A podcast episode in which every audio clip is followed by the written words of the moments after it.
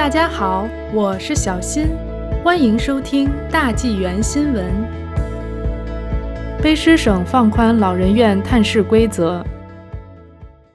三月二十五日，卫生厅宣布，卑诗省长期护理机构的居民很快被允许会见更多的探访者，并将被允许自由拥抱他们的亲人。